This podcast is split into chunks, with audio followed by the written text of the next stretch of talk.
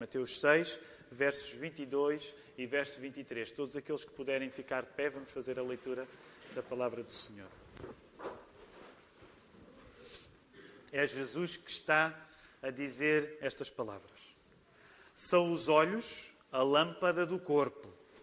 Se os teus olhos forem bons, todo o teu corpo será luminoso. Se, porém, os teus olhos forem maus, todo o teu corpo estará em trevas. Portanto, caso a luz que em ti há sejam trevas, que grandes trevas serão. Antes de nos sentarmos, vamos aproveitar para nos saudar uns aos outros, sobretudo aqueles que nos visitam. Vamos voltar à palavra, queridos irmãos. Então já sabem, jovens, eu estou a ver aí uns jovens aí ao fundo. Se não têm crianças convosco, venham para a frente, ainda existem alguns lugares, eu acredito que sim. Há ali uns lugares, há aqui lugares também. Eu não sei se sabem, eu, eu sei não estão à espera desta grande revelação que eu vos vou dar, mas sabem, numa igreja batista, a primeira fila, os lugares uh, livres, podem ser usados. eu sei que é um choque compreender isso, mas podem ser usados. A primeira fila, né? por exemplo, temos aqui o nosso irmão Ricardo Teles, praticamente sozinho, numa fila só, e podem usar a primeira fila. Não tenham medo, eu vou tentar não cuspir muito. Vamos até à palavra de Deus. Nós temos tido o hábito de recitar o início do Sermão do Monte e vamos fazê-lo. Os primeiros 12 versos são as bem-aventuranças. O som de uma igreja a recitar a palavra é um som bonito e acreditamos nos efeitos dessa recitação. Por isso, vamos até Mateus 5 e agora, sem olhar para o texto, vamos dizer então o que aí encontramos neste texto. Vendo Jesus as multidões, subiu ao monte e, como se assentasse, aproximaram-se os seus discípulos. E ele passou a ensiná-los, dizendo: Bem-aventurados os humildes de espírito, porque deles é o reino dos céus. Bem-aventurados os que choram, porque serão consolados. Bem-aventurados os mansos, porque herdarão a terra. Bem-aventurados os que têm fome e sede de justiça, porque serão fartos. Bem-aventurados os misericordiosos, porque alcançarão misericórdia. Bem-aventurados os limpos de coração, porque verão a Deus. Bem-aventurados os pacificadores, porque serão chamados filhos de Deus. Bem-aventurados os perseguidos por causa da justiça, porque deles é o reino dos céus. Bem-aventurados sois quando por minha causa vos injuriarem e vos perseguirem e mentindo disserem todo o mal contra vós. Regozijai-vos, exultai, porque é grande o vosso galardão nos céus. Pois assim perseguiram aos profetas que viveram antes de vós. Vamos regressar ao capítulo 6. Vamos voltar a colocar os nossos olhos no verso 22 e 23. E ainda antes de voltarmos a estes dois versos, vamos orar. Pai do céu, nós acreditamos pela fé que este momento é um momento especial. A tua palavra é lida e nós acreditamos que coisas fantásticas realmente acontecem quando a tua palavra é lida e explicada. Nós reconhecemos que esta tem sido a maneira como tu tens guiado o teu povo desde sempre, através da tua palavra. E nesta hora nós pedimos que tu possas dominar-me a mim em particular, Senhor, para que aquilo que eu vou pregar seja a palavra que precisa de ser ouvida nós somos muitos e diferentes uns dos outros aqui nesta manhã. Temos contextos diferentes. Só pelo poder do Teu Espírito Santo, que é Deus, é que poderá haver a capacidade de, com contextos diferentes, a mesma palavra poder alimentar. E é, é esse gesto, é esse movimento que acreditamos que é sobrenatural, porque depende de Ti, Deus Pai que nós pedimos que possa acontecer nesta manhã.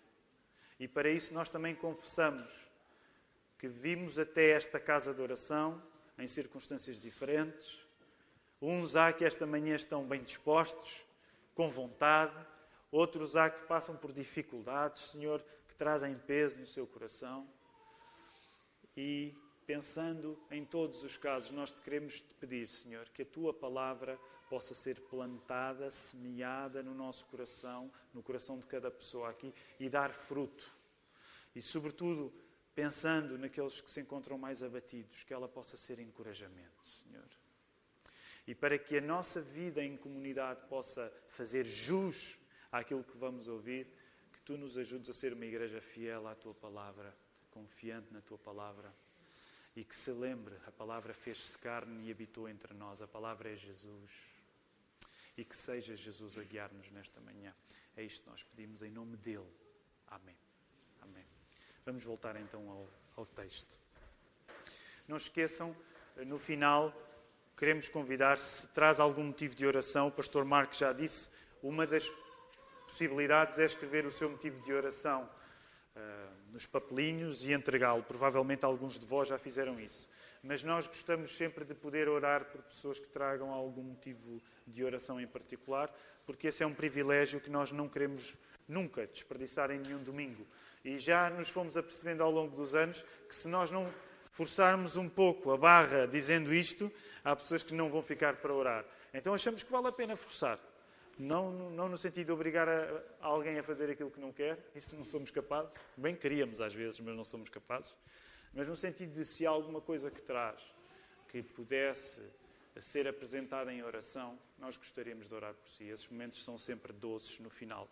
E não precisa ter um grande problema para que alguém ore por si. Às vezes, nem que seja partilhar alguma coisa. Portanto, no final do culto, todos aqueles que não quiserem ficar, por favor, usem o átrio, mas deixem uh, as filas da frente e deixem o salão para aquelas pessoas que querem receber alguma oração. Está bem? Então não esqueçam. Uh, Verso 22. São os olhos a lâmpada do corpo. Se os teus olhos forem bons, todo o teu corpo será luminoso. Porém, os teus olhos forem maus, todo o teu corpo estará em trevas. Portanto, caso a luz que em ti há sejam trevas, que grandes trevas serão. Ah, para compreendermos o que Jesus quer dizer com o início do verso 22, são os olhos a lâmpada do corpo, nós não devemos esquecer o assunto que aqui está em causa. Jesus, ao dizer que os nossos olhos são a luz do corpo, ele não está a tratar o assunto da nossa suposta bondade, mas está a tratar o assunto de como nós temos de lidar com o mundo mau. Lembram-se a semana passada? Voltem aí a ler assim, bem rápido, verso 19, 20 e 21. Verso 19, 20 e 21. Semana passada estivemos nesses versos.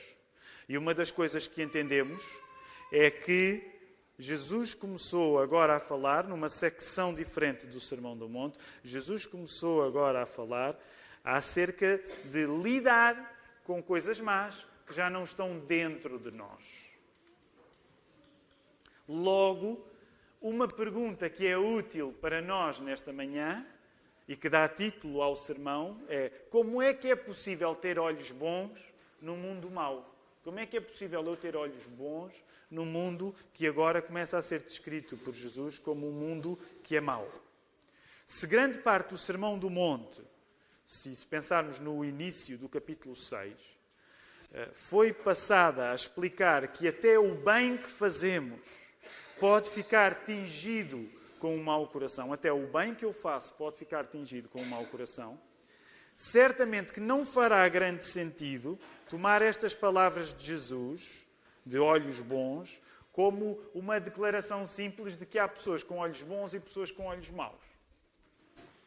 Se Jesus nos está a ensinar a desconfiar do mal por trás de boas ações, que aparentemente são boas ações e que depois percebemos que não são assim tão boas ações, ele começou a fazer isto em relação à questão da esmola, à questão da oração, à questão do jejum, se Jesus começou por nos explicar, no capítulo 6 do Sermão do Monte, que até boas ações, coisas boas como cuidar dos outros, como passar tempo em oração com Deus, como fazer jejum, se até essas coisas boas podem dar, podem ser terreno para más intenções, então não faria sentido que ele chegasse a este ponto em que vai falar de olhos bons e olhos maus, e ele estivesse pura e simplesmente a querer dizer há pessoas que têm olhos bons e há pessoas que têm olhos maus.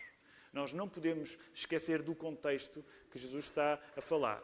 Se Jesus nos ensina a desconfiar do mal por trás de aparentes boas ações, certamente que quando fala de olhos bons, a bondade desses olhos não se vai encontrar na pessoa que os tem. Vou voltar a repetir esta frase. Se Jesus nos ensina a desconfiar do mal por trás de aparentes boas ações, certamente que quando ele está a falar acerca de ter olhos bons, a bondade desses olhos não depende da pessoa que os tem. Por isso, uma das coisas que gostava de vos chamar esta manhã a poderem compreender, lendo a palavra, é termos um sentido mais amplo do verbo olhar, dos olhos. O que é que está aqui em causa quando Jesus está a falar em bons olhos? E sabem, e vou uh, fazer algumas generalizações, porque vou falar agora na Bíblia no geral. Na Bíblia, olhar nunca é uma ação passiva, em que aquilo que vemos não interfere com aquilo que somos. Na Bíblia não há pessoas que olham de uma maneira passiva. O que é que isto significa? A partir do momento que nós olhamos para alguma coisa, ela tem um efeito em nós. Na Bíblia, a partir do, do, momento que alguém vê alguma coisa, essa coisa tem um efeito em nós. E eu gostava de excitar a vossa memória, sobretudo aqueles que já têm algum conhecimento do texto bíblico.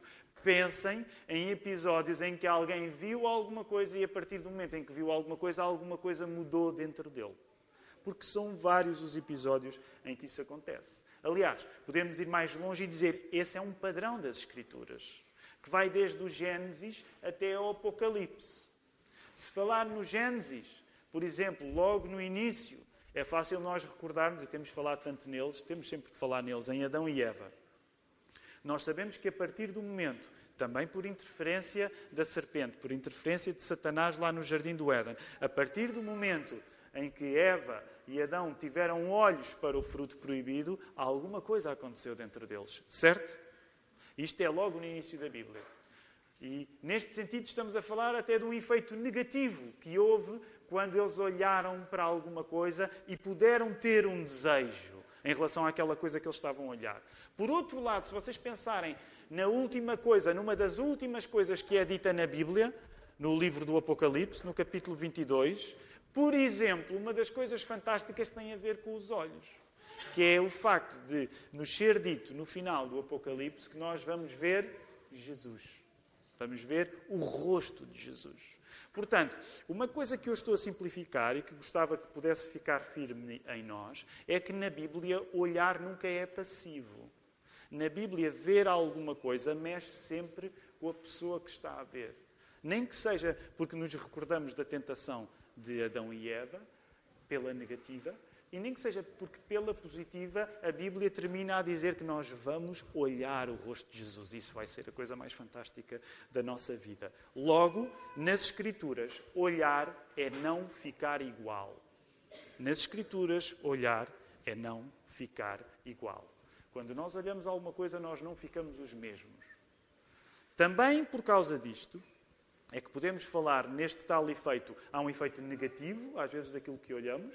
Já vos falei no caso de Adão e Eva, quando olharam para o fruto proibido, quando o cobiçaram nesse sentido. E podemos falar num efeito negativo e num efeito positivo. Vamos começar pelo efeito negativo.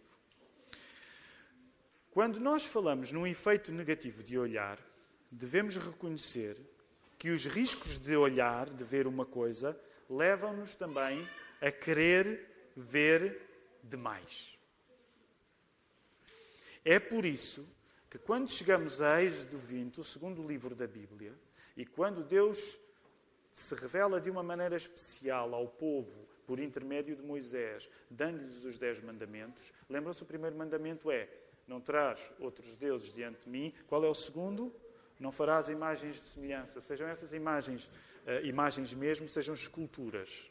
Então, o que é que significa? Significa que logo no segundo mandamento, já aqui está novamente este padrão que vai atravessar toda a Bíblia, que é, tu tens de ter cuidado com a maneira como olhas, porque vai ser fácil que quando olhas uma coisa, tu queiras olhar demais, queiras ver demais.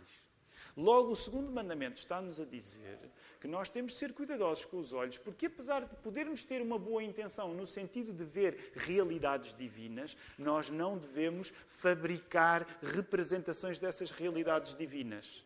Porque os nossos olhos não têm olhos para isso, permitam-me o pleonasmo. Nós não temos capacidade nos nossos olhos de ver tanto.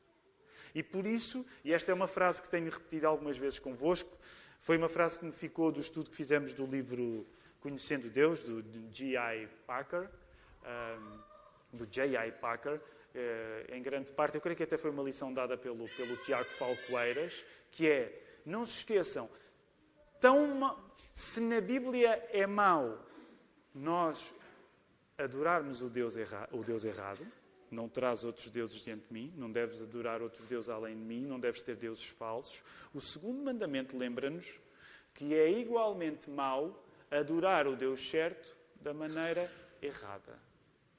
Sabem, é por isso que nós cristãos evangélicos somos muito exigentes e muito uh, chatos na questão das imagens.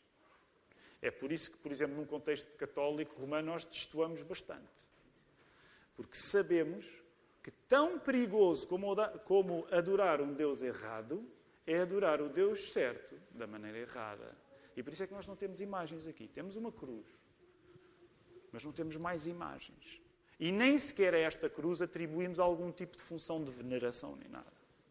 É por isso que, no geral, e é verdade que no protestantismo pois há diferenças, porque há igrejas que, sendo protestantes, podem ter algumas representações, mas nós voltamos a recordar uma coisa que o Velho Testamento consagrava, que é cuidado com o que vês, porque quando vês vais querer ver, vais correr o risco de, de querer ver demais.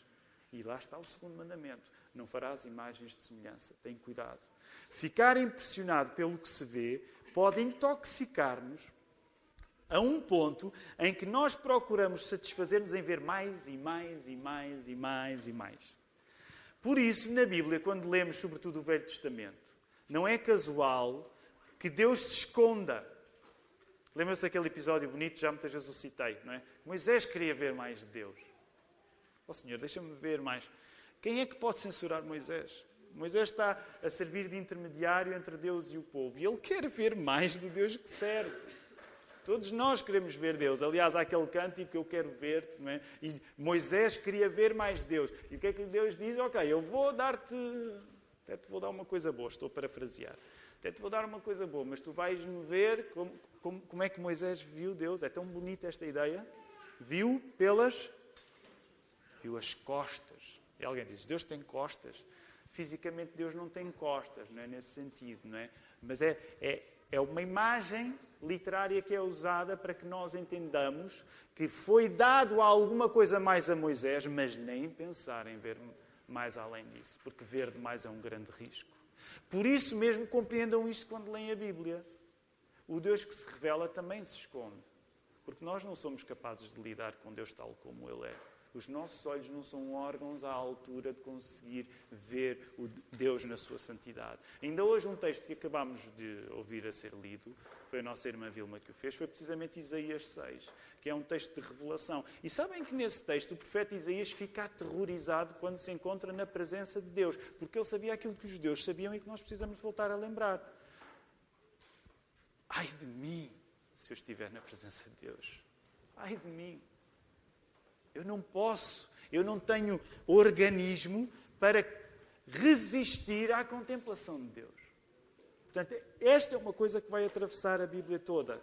O muito que queremos ver leva-nos a não confiar no modo como Deus já se revela aqui, que é através da Sua palavra. Por isso é que Deus muitas vezes esconde.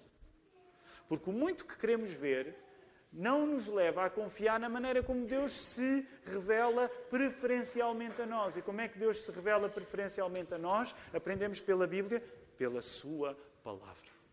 Não é por aquilo que Ele mostra, é sobretudo por aquilo que Ele diz. Isto agora dava pano para mangas, não posso estender muito, mas reparem, por isso é que, por exemplo, se vocês forem ao início do Gênesis, há um determinado papel que os sonhos têm ao início que vai gradualmente perdendo alguma importância. Porquê? Porque Deus vai começar a falar.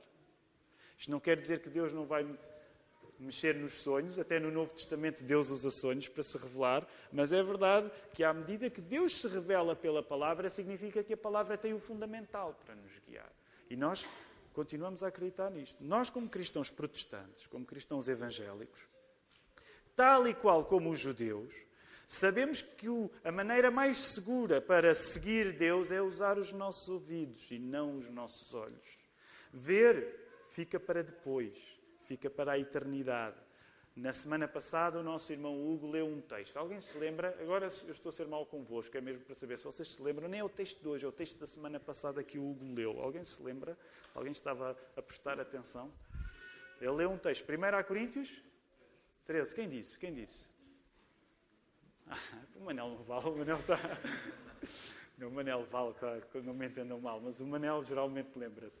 Pronto, Alguém se tinha lembrado disso? O Hugo leu 1 Coríntios 13.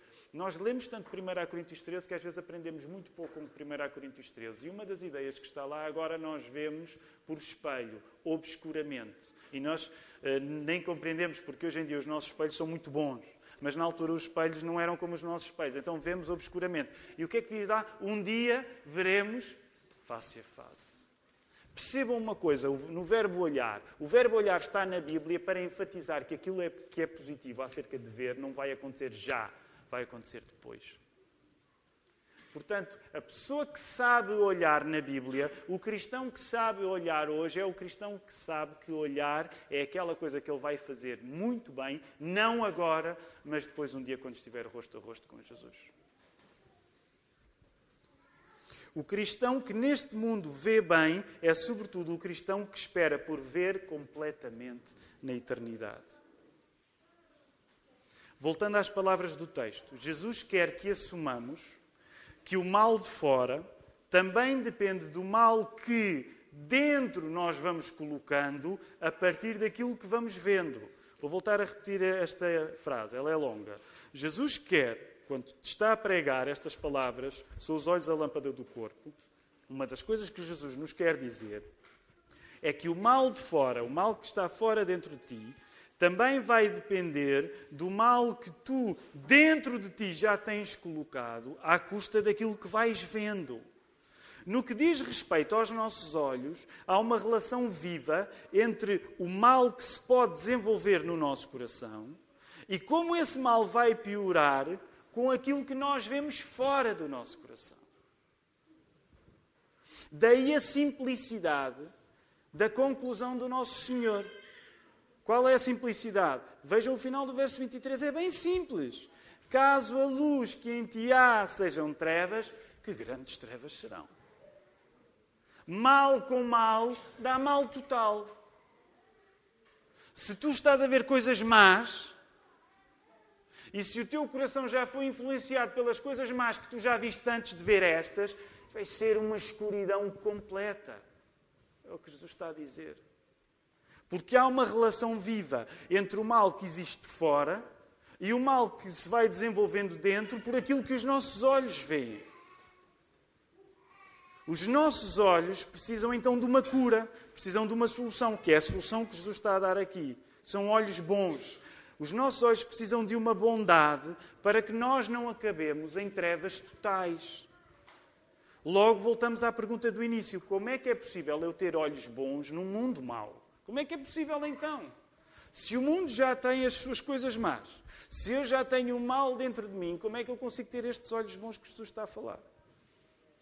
Ora, a bondade dos nossos olhos está também num tipo de visão, que é um tipo de visão que vê além das aparências. Okay? Eu quero ajudar-te. Como é que tu podes ter uns olhos bons segundo aquilo que a Bíblia te diz, segundo aquilo que Jesus te está a dizer? Em primeiro lugar, gostava de dizer: ter olhos bons é olhar além das aparências. Novamente, ao longo de toda a Bíblia, esta é uma recomendação. Ver tem mais a ver com aquilo que nos é revelado por Deus do que aquilo que nos é revelado pela imagem em si.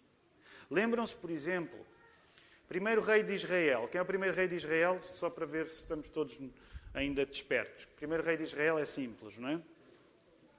Saúl. Por acaso esta pergunta às vezes pode ser problematizada porque houve uma pessoa que se ofereceu para ser rei antes de Saúl, mas agora não, não, não quero complicar demasiado a vossa vida. Pronto. Saúl. Qual é o segundo rei? Saúl deu, deu um mau, resultado e Samuel, que é o profeta, ele vai tratar de arranjar um novo rei. Certo. Quem é o rei que vem a seguir? Lembram-se? Lembram-se do casting para o rei, para o rei que vinha, não é? Eh, David, eh, David, Samuel vai fazer um casting para o rei, que vai à casa de de José, que é o pai de David, e há mais do que David. Certo? Há outros irmãos. Aliás, David fica para o fim. E uma das coisas que diz lá, quero só lembrar este verso, no primeiro livro de Samuel, capítulo 16, verso 7, é que diz: Não atentes, Deus diz a Samuel, não atentes para a sua aparência, nem para a sua altura, porque o rejeitei. Estava a falar do irmão anterior. Porque o Senhor não vê como vê o homem. O homem vê o exterior, porém, o Senhor vê o quê? O coração.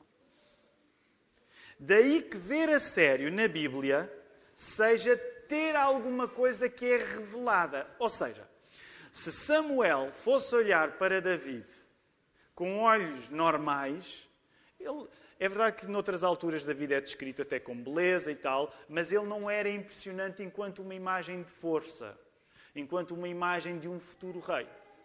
Portanto, provavelmente que se, se Deus não diz isto a Samuel, o risco seria Samuel olhar para ele e dizer assim: não, não há, definitivamente não vai ser este pastorzinho que vai ser o rei. Então, o que a Bíblia está a dizer é que para tu veres as coisas como elas realmente são, tu precisas que Deus te revele sobrenaturalmente a realidade. E tens de ver além das aparências. Era isso que Samuel estava a aprender e é isso que nós vamos aprendendo ao longo de toda a Bíblia. Nós temos de ver além das aparências. Nós temos de ter uma revelação. Nós temos de ter, usando o, verbo no grego, usando a palavra revelação no grego, nós temos de ter um quê? Tem de acontecer na nossa vida o quê? Para nós vermos as coisas como elas são. Como é que se diz revelação no grego? Nós temos de ter um, um apocalipse. Nós temos de ter um apocalipse na nossa vida para ver a realidade tal como ela é. A nossa tendência, e já noutras ocasiões vos tenho dito isto, a nossa tendência quando usamos a palavra apocalipse é pensarmos em revelação de eventos trágicos futuros. Porque, como no livro do Apocalipse se fala de eventos trágicos, uh, espetaculares, positivos e negativos, tudo a acontecer de uma maneira torrencial. Nós, quando pensamos na palavra Apocalipse, aliás, pensem em toda a indústria de filmes apocalípticos, que nos leva a pensar uh, Nova Iorque vai ser sempre destruída, isso já sabemos, é sempre a primeira a lerpar, e por aí fora. Por acaso, Lisboa é tão insignificante no mundo que nunca se destrói, é? ou pelo menos nunca vemos Lisboa ser destruída. Também não dava grande coisa, no sentido em que não há nada assim muito grande, sei lá, o Cristo Rei, mas até o Cristo Rei.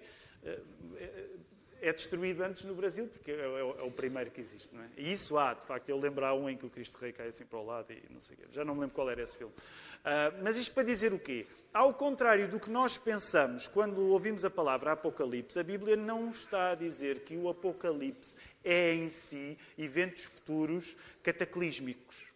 Que a Bíblia nos quer ensinar quando nós falamos em Apocalipse é revelação, é ver as coisas como elas realmente são. Por isso é que, por exemplo, no livro do Apocalipse, é um livro que, ao contrário do que nós julgamos, o fundamental nem é as tragédias que supostamente acontecem. O fundamental no livro do Apocalipse é louvor, é adoração. Porquê? Porque João, na ilha de Patmos, o apóstolo João, na ilha de Patmos, por intervenção do próprio Jesus, ele está a ter uma visão que lhe diz que os impérios deste mundo não têm a força que parece que têm. Quando tu lês o Apocalipse, uma das coisas que vais entender é que os impérios deste mundo não têm a força que parece que têm. E por isso é que no final, qual é o império que ganha no final? É a Nova Jerusalém. Porque com todo o poder que os impérios humanos possam ter, eles não vão resistir ao poder de Deus. Apocalipse é ver as coisas como elas são e não como elas parecem.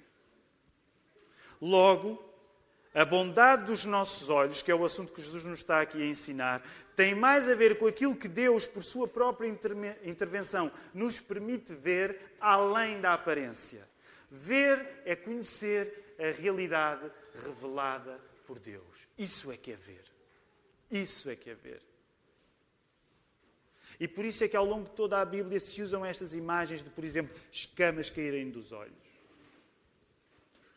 ou mesmo nos profetas do Velho Testamento. Estou a pensar agora no profeta, e, aqui eu tenho uma dúvida, não me lembro de imediato se era é com Eliseu, não é Elias, é Eliseu. Geazi é de Eliseu, não é de Elias, certo? Pastores, vocês, Eliseu, o Geazi, o, empregado dele, o, é de Eliseu, certo? Os carros de fogo, exatamente. Lembram-se desta imagem no Velho Testamento? Ela não está aqui no sermão. Lembram-se? Geazi não vê, E, e, e Eliseu diz: Senhor, mostra-lhe para que ele veja os carros de fogo à volta. Porquê? Porque esta imagem de não ver e precisar da intervenção de Deus para ver é fundamental e ela percorre toda a Bíblia. Por isso é que nós, geralmente, e não me quero estender muito, mas por isso é que nós, geralmente, no nosso contexto evangélico, nós temíamos, costumávamos ter tantos cânticos acerca de eu estava cego, mas eu agora vejo. Amazing Grace, por exemplo. Esse é sempre um tema. Eu julgava que via, mas não via. Só assim, com uma bondade que depende de Deus nos revelar alguma coisa, é que os nossos olhos podem ser bons ao ponto de distinguirem a maldade do mundo. Uma boa parte das vezes, nós fazemos o mal não porque quisemos, mas porque o mal nos pareceu uma coisa boa. A maior parte das vezes, os nossos pecados não são, e eu tenho repetido isto vez após vez, eu sei que vocês já estão cansados de ouvir, mas é verdade e tem de ser repetido. A maior parte das vezes nós não pecamos porque acreditamos que aquilo que estamos a fazer é mau. A maior parte das vezes nós pecamos e erramos porque olhamos para o mal que estamos a fazer e ele parece-nos, ele parece aos nossos olhos uma coisa boa. Jesus ensina-nos novamente que ver bem é não confiar na bondade que nós julgamos que está em nós, mas é confiar na bondade dele. Não podemos esquecer que estas palavras que Jesus está a dizer, seus olhos a lâmpada do corpo, estão num contexto de nós termos um tesouro neste mundo de servirmos as, em vez e de servirmos as riquezas em vez de Deus. Voltem, por favor, só a olhar para o verso 19 até ao 21 e deem um salto depois só para o 24, para vocês perceberem onde é que está ensanduichado o texto que nós estamos a ler hoje. O texto acerca da bondade dos nossos olhos o assunto de Jesus, nesta altura, não é falar no bem que está em nós, mas no mal que existe no mundo, ao ponto em que nós desejamos as riquezas do mundo. Logo, Jesus nunca poderia estar a elogiar pessoas que têm os olhos naturalmente bons, porque ele está a falar do problema que é olharmos para as riquezas deste mundo e julgarmos que elas são riquezas. Portanto, o que Jesus está a dizer é que a bondade dos nossos olhos precisa de uma intervenção sobrenatural de Deus para que nós não nos apaixonemos pelas coisas deste mundo. Por isso é que ele antes estava a falar acerca dos tesouros e a seguir para a semana, se Deus quiser, ele vai dizer: ninguém pode servir a dois senhores. Olhem para o contexto do texto. Se os olhos bons são explicados no contexto de nós nos deslumbrarmos como, com o mundo, se os olhos bons são explicados no contexto de nós des nos deslumbrarmos com o mundo, então a bondade que nós podemos ter nos nossos olhos só pode estar baseada noutra coisa que não aquilo que o mundo nos mostra e nos encanta.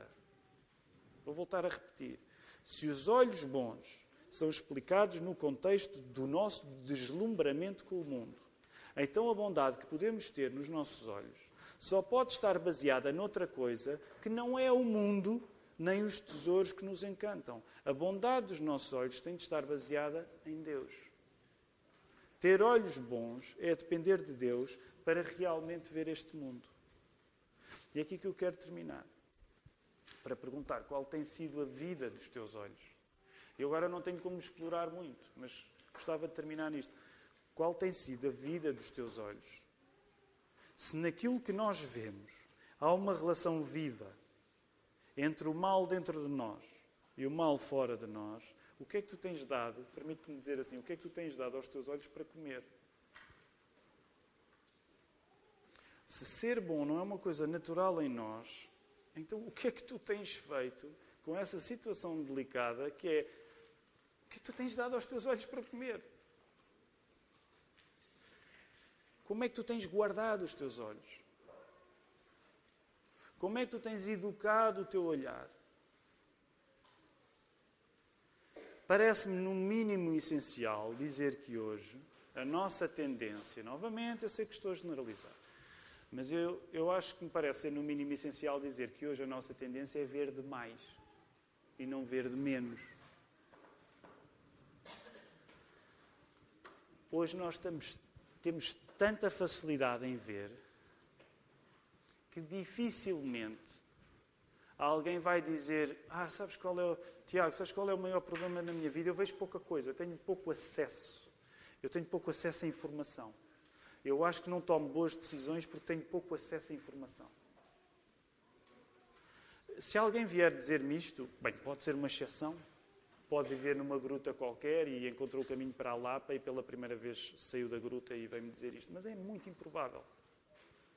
No entanto, reparem, reparem como a maior parte das vezes nós colocamos, vivemos, de facto, a achar que precisamos de ver mais alguma coisa para que alguma mudança aconteça. Há um vídeo qualquer no YouTube que ainda não vimos e precisamos de ver, ou há um texto qualquer que temos de ler e que ainda não lemos. Nós continuamos a concentrar nos nossos olhos a capacidade de compreender o mundo. Quando o que Jesus está a dizer, não, é não te metas nisso. Tu provavelmente já vês demais. O que tu precisas é de ver com os olhos de Deus. Da mesma maneira como nós hoje temos dificuldade em ficar calados na altura certa, e eu sou um dos maiores pecadores nesta área, saber calar-me é muito antinatura para mim. Mas da mesma maneira como é difícil nós sabermos ficar calados, também é difícil nós fecharmos os olhos quando devemos ter os olhos fechados. E aqui eu não estou a dizer fechar os olhos no sentido, ah, ele fechou os olhos, ele não quis ver a realidade. Não. Estou a falar no sentido de, eu não vou colocar dentro dos meus olhos, eu não vou tornar a minha vida pior do que ela já é. E vocês sabem que nós em grande parte, tornamos a nossa vida pior do que ela já é por aquilo que vemos. E agora, isto dava pano para mangas na época em que nós vivemos. Eu vou deixar até isto mais para, o, para os períodos de aconselhamento familiar e vou deixar até mais para as conversas pessoais, uns com os outros. Mas só quero dar aqui um toque. Nós hoje temos tanta facilidade em ver, somos tão tontos. O exemplo clássico das redes sociais, nós hoje é uma, é uma verdadeira maldição. Nós vemos praticamente tudo o que queremos. Nem sei, pá, o que é que é feito aquela pessoa? O que é que é feito? Ah, olha, deixa-me lá ver. E somos tontos, porque Jesus está-nos a dizer que a bondade dos nossos olhos depende dele, e, no entanto, nós continuamente acreditamos que podemos ver qualquer coisa e isso não nos tocar no nosso coração. Eu sei que estou a generalizar, mas, por exemplo, o facto de nós podermos ver a vida uns dos outros tão facilmente, hoje é pior para a nossa vida do que melhor para a nossa vida. Nós acumulamos expectativas porque passamos a vida a saber tudo e passamos a vida a ver tudo. E quanto mais vemos, menos vemos. Mesma coisa naquilo que depois queremos mostrar. Atenção, tudo o que eu vos estou a dizer, estou-vos a dizer com muita franqueza, porque são coisas que eu, com as quais eu também luto. Nós podemos mostrar tudo, nós já nem sabemos o que é que é conveniente mostrar e não mostrar, podemos mostrar tudo. Portanto, nós perdemos completamente a ideia de que a bondade dos nossos olhos não depende de nós, mas depende de Jesus. Então, vemos tudo, damos tudo a mostrar e os nossos olhos estão completamente, permitam-me dizer assim, intoxicados. Nós não sabemos comprometer-nos com não ver, com não olhar. Agora reparem, quero terminar este sermão. Se nós formos negligentes com os nossos olhos, seguindo o que Jesus nos está a dizer, Jesus é um radical. Jesus é, é, é de facto, deixem-me dizer, eu teria dificuldade em. Aliás, eu tenho dificuldade em seguir Jesus. E, e permitam-me dizer-vos, eu não acredito em ninguém que, que diga, ah, eu, eu, para mim é fácil seguir Jesus. Não, não é. E eu teria dificuldade com este professor. Porque esta conclusão que ele dá, isto choca muito com, com a nossa vaidade intelectual. Quando ele diz assim, portanto, caso a luz que em ti há sejam trevas, que grandes trevas serão. Jesus está a ser de uma radicalidade insuportável. Insuportável. O que é que nós diríamos à portuguesa? Nós, deixa-me, estou mesmo a terminar. Oh Jesus, ai que horror! O mal está nos teus olhos. Tu é que tens o mal nos olhos. Ai, estás sempre a ver maldade em tudo. Provavelmente era o que muitos nós diríamos. Aliás, deixem-me ser mau convosco. É o que muitos de vocês dizem muitas vezes aos pastores. Oh, pastor, que horror! Eu, eu nunca, isso, nem, nem nunca isso me passou pela cabeça. Quando alguém me diz, nem nunca isso me passou pela cabeça, é, é o pior pecador. É o pior pecador, porque é o que se engana a si próprio. E que ainda por cima está a fazer uma coisa um bocado tonta, que é o pastor que assume que na posição dele poderia fazer algo errado, já ele não. Ele é uma brilhante exceção. Já comecei a cuspir. Ele é uma brilhante exceção. Eu, passar-me pela cabeça uma coisa, oh pastor, que horror, ai, o pastor vê mal em tudo. Caso a luz que em ti há sejam trevas, que grandes trevas serão. Deixem-me terminar com uma palavra de encorajamento, não pode ser só castigo. Não é por acaso que Jesus é descrito na Bíblia como a luz do mundo. Queres ter olhos que vejam bem? São os olhos, os, os teus olhos precisam é de Jesus. Tu precisas te concentrar em Jesus. Diz lá em João 8,12. De novo lhes falava Jesus dizendo: Eu sou a luz do mundo. Quem me segue não andará em trevas, pelo contrário, terá a luz da vida. Eu não sei explicar como é que isto funciona na prática, na tua vida, porque cada um fará o seu caminho com Jesus. Mas o que eu te quero dizer, o que eu te quero dizer, por que razão é que tu has de trocar esta luz da vida? Por que razão é tu has de trocar esta luz da vida por tantos tesouros que estão a encadear a tua perspectiva, que estão a encadear os teus olhos. Confia em Jesus. É isso que eu te quero recomendar nesta manhã. Que Ele nos ajude e que Ele nos abençoe.